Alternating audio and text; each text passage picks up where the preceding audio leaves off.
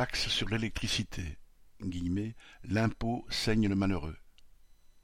En deux mille vingt-quatre, la facture d'électricité va encore augmenter. En cause, un article dans la partie recettes du budget adopté par 49.3 qui prévoit la remise en place progressive de la taxe intérieure de consommation finale sur l'électricité.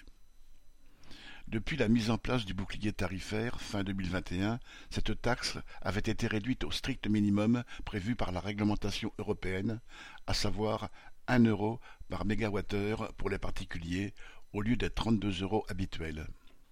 Initialement, le projet de loi de finances PLF pour 2024, qui établit le budget, dépenses et recettes pour l'année à venir, prévoyait de maintenir le niveau de cette taxe au minimum une année de plus.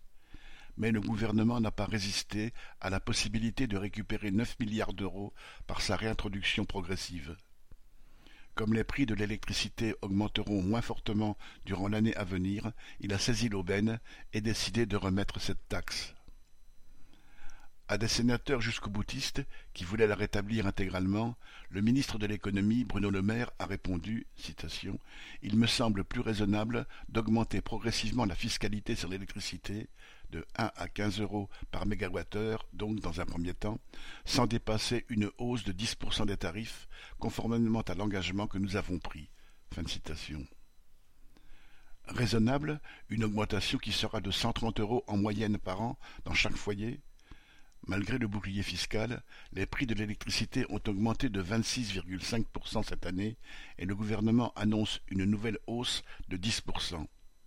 Les familles sont de plus en plus nombreuses à accumuler les factures impayées, à réduire leurs dépenses, y compris sur la nourriture. Certaines se retrouvent même à la rue, faute de pouvoir payer. Cette politique n'est pas raisonnable, elle est criminelle. C'est celle de brigands qui font les poches des familles les plus pauvres. Joséphine Sina